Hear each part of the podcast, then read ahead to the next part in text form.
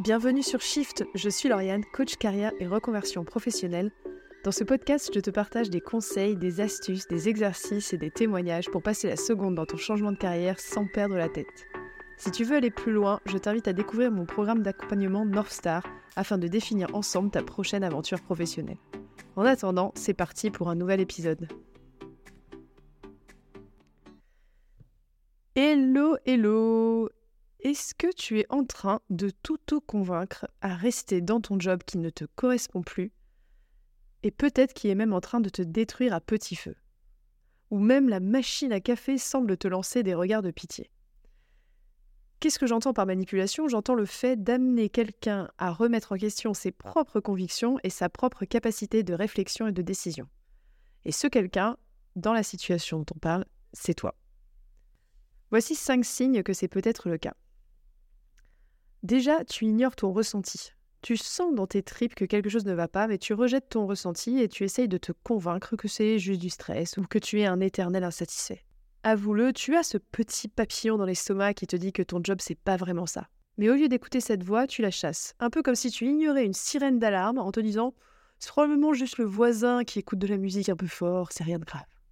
Deuxième signe, tu rationalises ton mal-être. En gros, tu t'inventes des excuses sur les raisons de ton insatisfaction au travail.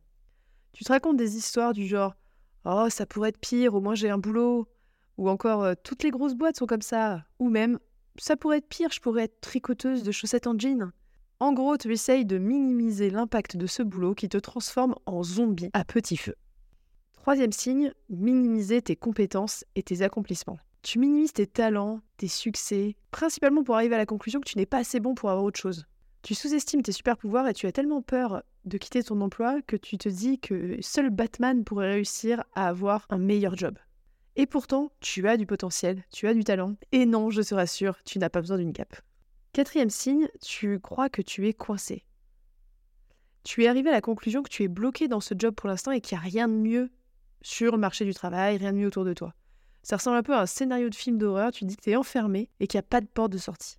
Et cette croyance limitante, ça réduit ton champ des possibles et ça te freine à même regarder de nouvelles opportunités. Et enfin, dernier signe, tu penses que partir, ce serait avoir raté. Tu as investi tellement de temps, tellement d'énergie, tellement d'émotion dans ce travail actuel que tu te dis que bah, quitter maintenant, ce serait un peu un échec. Et qu'il faut tenir et que euh, tu vas réussir à en faire quelque chose.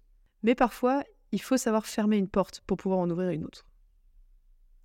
Alors si tu te reconnais dans une partie ou tout de ces signes, déjà bravo.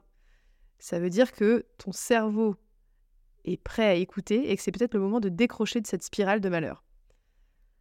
N'aie pas peur d'agir, une chose est sûre, tu ne trouveras pas ton bonheur au fond de cette tasse à café miteuse du bureau. Comme tu le sais, on va pas partir sans se donner des petites solutions, des petites pistes de réflexion. Euh, il y a trois solutions possibles que je peux te lister déjà. La première, c'est fais le bilan de tes passions. Euh, là, tu es dans une spirale infernale de il euh, n'y a pas d'issue. Prends le temps de réfléchir à ce que tu aimes vraiment, ce qui te passionne. Peut-être que tu es un génie de la créativité, peut-être que tu es pro dans la communication, peut-être que tu es très bon à résoudre des problèmes. Identifie les tâches, les missions ou les actions qui te rendent heureux au travail et dans la vie en règle générale. Et imagine comment tu pourrais les utiliser dans un autre job. Deuxième possibilité, explore. It's a big world, baby. Explore les opportunités professionnelles qui correspondent à tes passions ou à tes compétences, même sans postuler, juste pour réaliser ce qui existe. Et garde en tête que 60 à 70% des opportunités des jobs ne sont même pas visibles. C'est un océan d'opportunités et tu n'en vois qu'une infime partie. Et bien sûr, si jamais tu ne sais pas par où commencer, si tu as l'impression de ne rien savoir faire de particulier, envisage de suivre mon programme d'accompagnement qui t'aide à trouver ta voie professionnelle en trois mois. On prend le taureau par les cornes, on fait ton autodiagnostic, on fait le bilan de tes compétences et de tes passions, on explore ta zone de génie, on explore ce qui est bon pour toi, quels sont tes besoins.